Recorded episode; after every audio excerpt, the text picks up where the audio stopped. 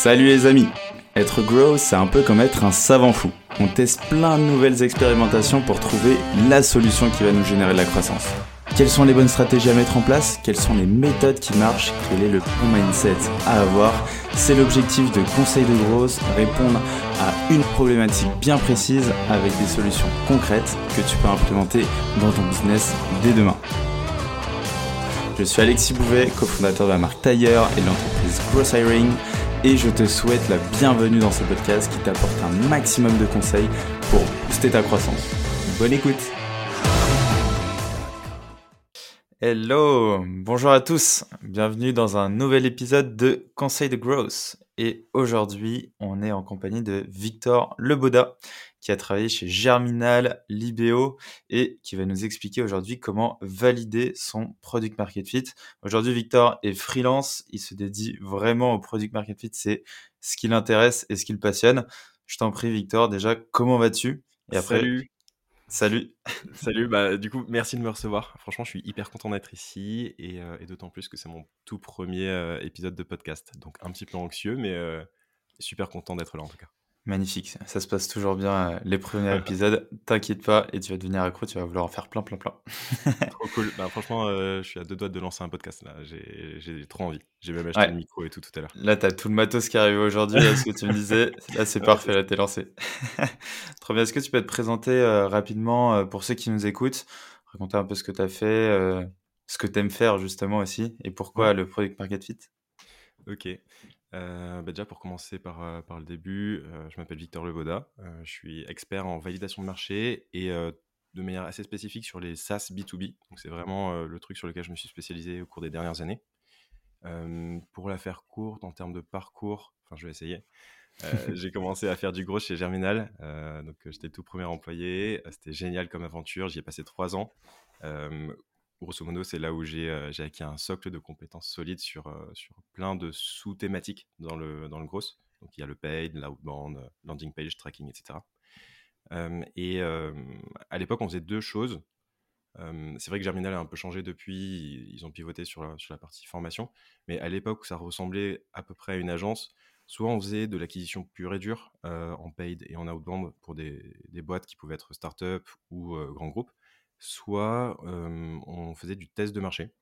Donc pour des boîtes, pareil, tout type de taille et plein de secteurs d'activité différents, mais qui voulaient tester un produit ou un service en le fakeant de A à Z. Donc vraiment, on faisait semblant que le produit ou le service existait pour aller tester le marché en conditions réelles et pas en étant sur quelque chose de, de hyper, enfin beaucoup moins intéressant avec de la data moins fiable comme tu le ferais quand tu fais un sondage. Quoi.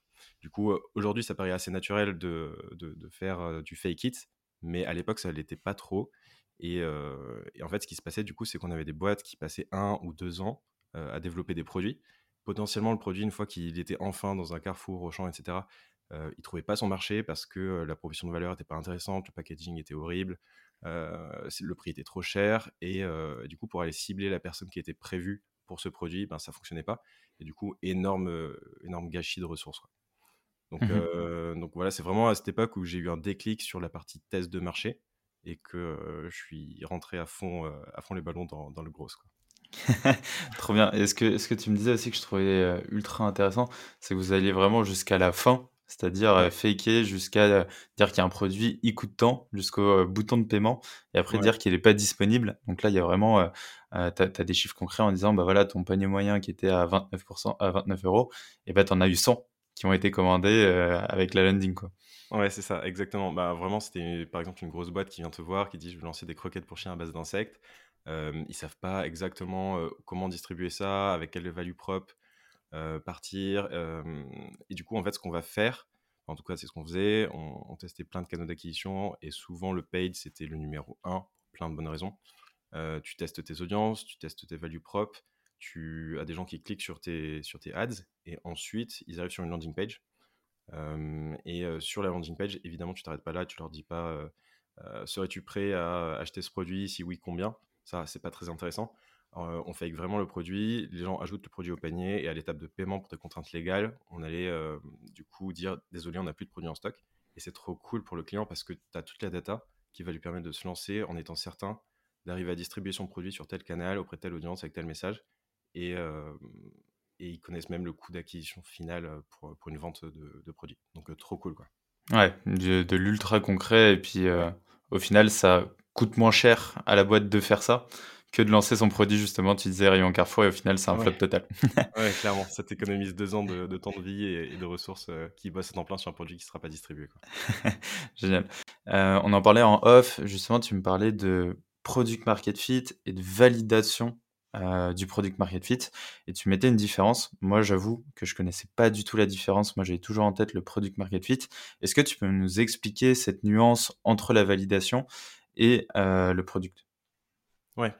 Euh, ouais, effectivement, c'est assez différent. pour la version courte, en gros, c'est que la validation de marché, ça intervient beaucoup plus tôt que trouver son product market fit.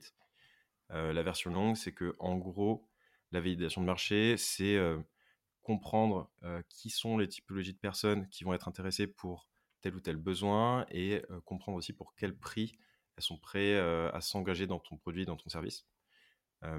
et du coup, tu ne te bases pas du tout sur un sondage, mais vraiment sur des, résultats qui sont concrets. Donc, tu, ce que tu veux, c'est de l'inscription. Donc, c'est vraiment le fake it un peu à la germinale finalement. Mmh et, et, en fait, c'est hyper important parce que parce qu'aujourd'hui, en tant qu'entrepreneur, c'est plus ou moins simple, donc à prendre avec des pincettes, euh, surtout pour ceux qui galèrent, mais euh, c'est plus ou moins simple d'aller chercher du budget. Euh, donc, en gros, de financer sa boîte, parce qu'il y a plein de fonds d'investissement qui sont là, il y a des business angels un peu partout. Donc, c'est assez simple d'être financé. par contre, du coup, si c'est beaucoup plus simple d'être financé, ça veut dire que tout le monde est finançable et donc ça va vraiment pas se jouer là-dessus, mais sur le timing et sur l'exécution euh, celui qui exécute le mieux, le plus vite et qui a des résultats concrets pour aller euh, chercher la levée de fonds suivante. Donc vraiment l'enjeu c'est d'aller vite sur, euh, sur la partie exécution pour trouver rapidement une traction et embrayer sur une seed ou une série A. donc voilà, c'est vraiment pour ça que c'est intéressant la validation de marché pour ce typologie de boîte, plutôt précide. Et la différence qu'il y a avec la recherche du product market fit, ben, un peu comme je disais, en gros, le product market fit, c'est il y a plein de, manières de le définir. Hein. Il y a 10 000 définitions qui existent sur Internet. Mmh Mais bon, déjà, la traduction littérale, c'est l'adéquation entre produit et marché. Et, et en fait, il y a, y a, un article qui est intéressant que j'aime bien. C'était le CEO de Superhuman qui, qui, a écrit un article sur ce sujet.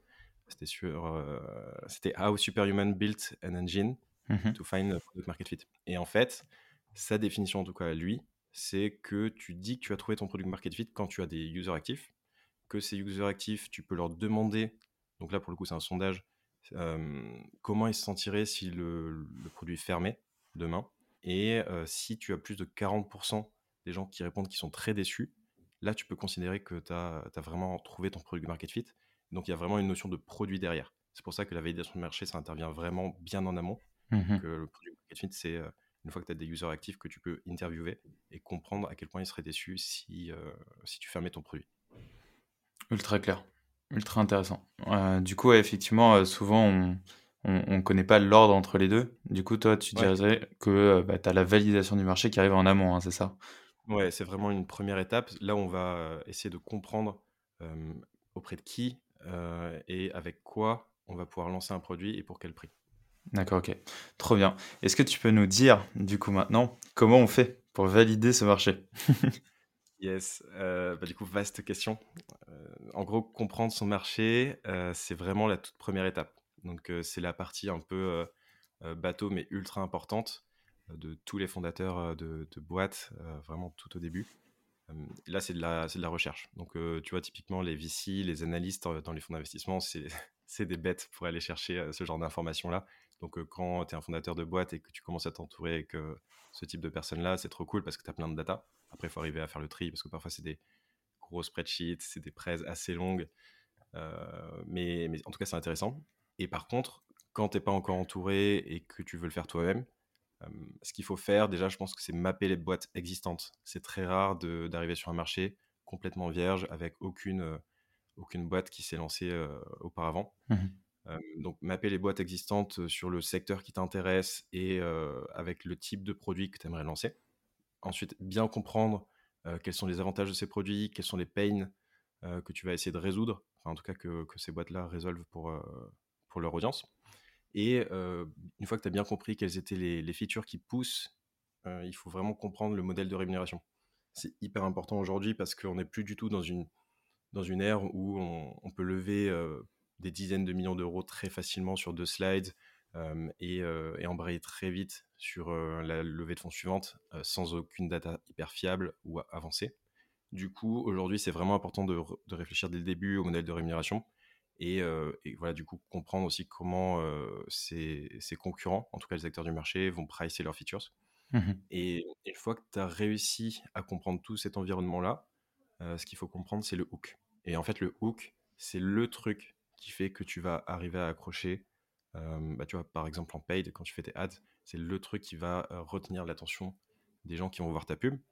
Et, et tu vois, si tu lances demain une solution de, de paiement pour, pour du site e-commerce, le hook numéro un, ça va être le cashback.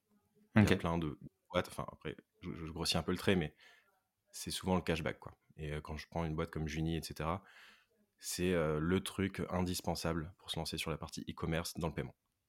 D'accord, ok. Et du coup, dernière petite étape, je, attends, je te coupe et après. Vas-y, vas-y, vas-y. Vas mais en gros, le dernier truc à voir, mais bon, généralement, les VC s'assurent que tu y as réfléchi, c'est la profondeur du marché. Mmh Donc en fait, essayer de voir comment tu fais pour faire x2 chaque année pendant 4 ans. Et après, au bout de 4 ans, généralement, ce qui se passe, c'est que tu peux élargir ton audience, élargir ton marché et attaquer une nouvelle verticale, par exemple. Ok, trop cool. Effectivement, je voulais rebondir sur, sur les points que tu as dit que je trouve ultra intéressant. J'ai eu Jean Dubrul là, de Mail Meteor qui avait lancé justement un produit. Il m'expliquait que, bah, comme tu dis, tu vois, c'est très rare que tu arrives sur un nouveau marché où il y a vraiment personne. Et si c'est le cas, bon, bah, tant mieux pour toi, mais en même temps, tant pis parce que c'est ultra galère d'évangéliser et t'as pas trop de, de, concurrence où tu pourrais être greffé, etc. Et lui, ce mmh. qu'il faisait, c'est qu'il trouvait le marché, il allait tout benchmarker, euh, surtout regarder tous les avis négatifs des clients mmh. et voir justement quels étaient les réels pains de ses concurrents pour adapter en fait son produit et vraiment avoir un produit qui fit par rapport aux pains euh, des utilisateurs des concurrents. Et tu valides en fait le, marché est déjà validé, entre guillemets, si tu veux. Et lui, il s'approprie un peu ça pour monter son truc. Et j'ai trouvé ça assez smart. Et ça te fait aussi gagner, tu vois, genre 6 mois, 1 an sur ton produit. Ouais, c'est les... carrément. Euh, franchement, si tu peux voir toutes les, les reviews euh, de qu'on donne de tes concurrents, tu vas vite comprendre que tel et tel truc, ben c'est ce qui est blanc, bloquant aujourd'hui dans, dans leurs produits. Euh, que du coup, peut-être que ça, il faudrait prendre en considération assez tôt. Et euh, ouais, franchement, c'est effectivement un quick win et je pense que c'est le genre de truc à faire. Trop bien. Et du coup, là, tu as, euh, analysé tout ça, tu as ton hook. Euh, comment, comment, ça va se, comment ça va se propager? Comment tu vas le communiquer? Le, le, hook, c'est vraiment le truc qui va accrocher les gens pour, pour la partie acquisition. du coup, tu vas pouvoir, quand tu lanceras ton acquise sur différents canaux, tester déjà ces hooks euh, que tu as pu identifier pour voir s'il y en a un qui ressort plus que l'autre quand on a plusieurs. Euh, mais euh, c'est en tout cas c'est vraiment sur cette partie acquisition que tu vas pouvoir l'utiliser. Très bien. Et après, j'imagine. En paid, quoi. Ouais, j'imagine. Après, tu, vois, tu, tu, le fais en paid et tu le rediriges après sur une landing page. C'est ça? Comment tu, tu, construis une landing page? Comment ça se passe? Ouais, en fait, bon, les landings aujourd'hui pour la partie paid, c'est de plus en plus inutile parce que les plateformes n'aiment pas trop que tu sortes de, de chez elles. tu fais de, de, la pub sur LinkedIn ou sur Facebook Ads franchement, les formulaires de lead gen form, c'est ce qui fait le taf quand tu veux de la conversion. D'ailleurs, c'est pour ça que ça s'appelle lead gen form, euh, parce que ça correspond à ton objectif. Non, mais c'est, enfin, c'est marrant, mais c'est vraiment euh, euh, poussé de cette manière-là pour être très logique.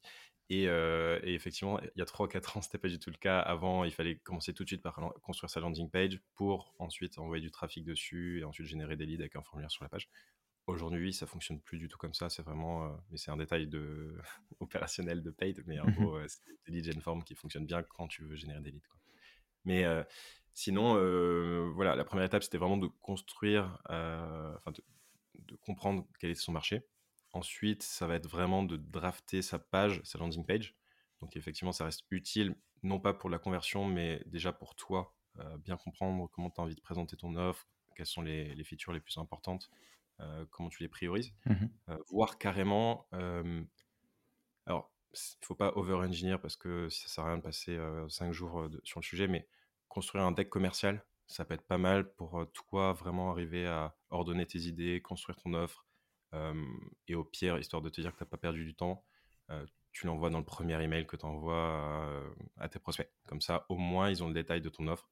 je sais qu'il y a certaines cibles qui aiment bien avoir des slides disent voilà, on fait ça, ça, ça, le prix, c'est ça. voilà quels sont les next steps. Ok, trop bien. Donc là, tu as, ta landing, tu vas essayer de. Tu as ton discours, tu as ton ton, tu sais, tu sais où tu vas et quel est le message que tu veux faire passer. J'imagine qu'après, tu vas chercher de l'acquise. Ça, ça va être le nerf de la guerre. Comment tu vas faire pour, euh, pour choper de l'acquise? Bah, Alors déjà, ouais, choper de l'acquise. Euh, par contre, euh, bon, ça sert à rien de, répéter, je pense que tous les grosses le disent, mais qu'il faut tout mesurer, évidemment. Mmh mais l'idée, c'est aussi de tester les canaux. Donc bien sûr que tu mesures, mais pas pour rien, mais pour comprendre vraiment quel canal d'acquisition fonctionne, quelle audience fonctionne, quel coût d'acte tu as sur telle et telle feature, et du coup construire ton produit en, en fonction de ça du coup, la première étape, c'est voilà, lancer l'acquisition. Et quand tu lances l'acquisition, moi, c'est ma préférence. C'est pas le cas de tout le monde, mais je trouve qu'en paid social, tu peux faire beaucoup de choses quand tu as besoin d'avoir rapidement des résultats concrets, chiffrés, parce que ben, les plateformes sont faites comme ça. Et, et, du coup, en gros, tu...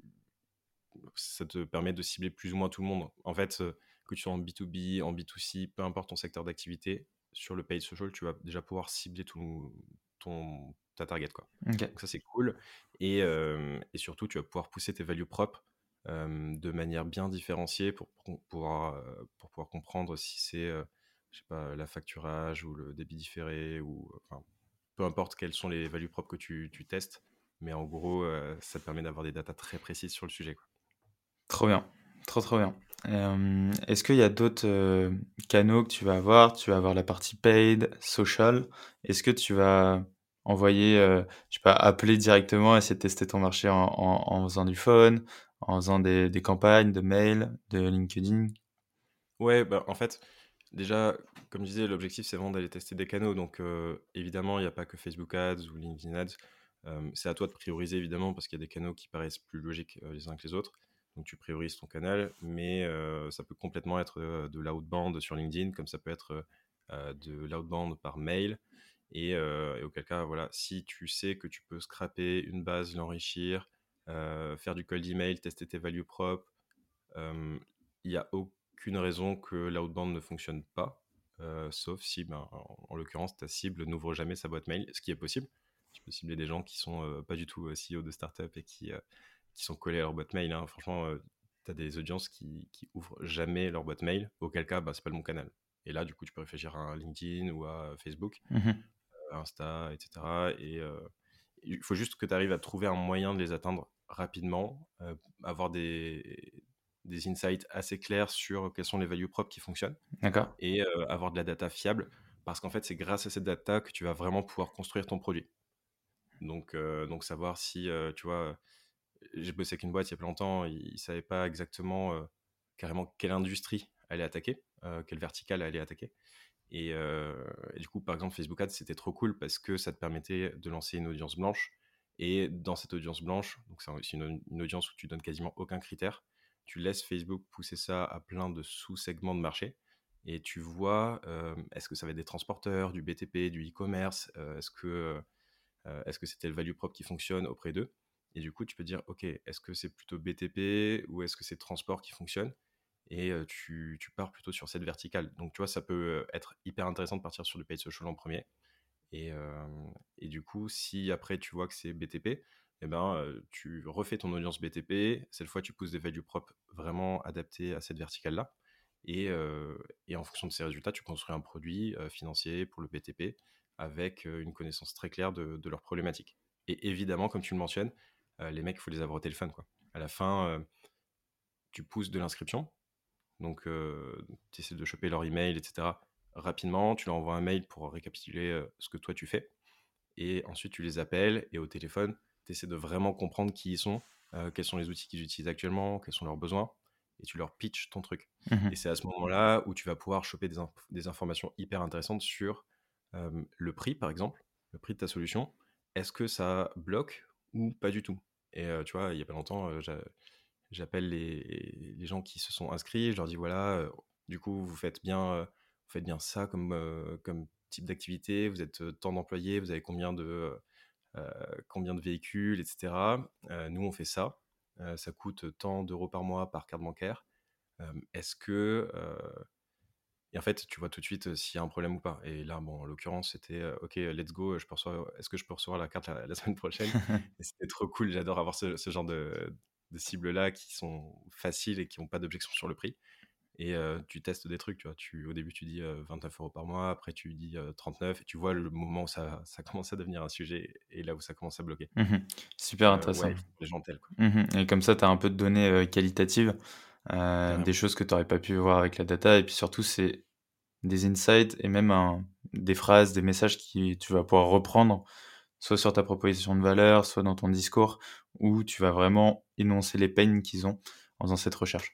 Donc ça, c'est trop cool. Et donc là, on a, on, a, on a compris le comment. À, quel moment on se dit, OK, là, notre marché, il est validé? Est-ce que tu as des insights, tu dis, bah, il faut atteindre tel objectif Comment tu sais quand il est validé, toi? Ouais.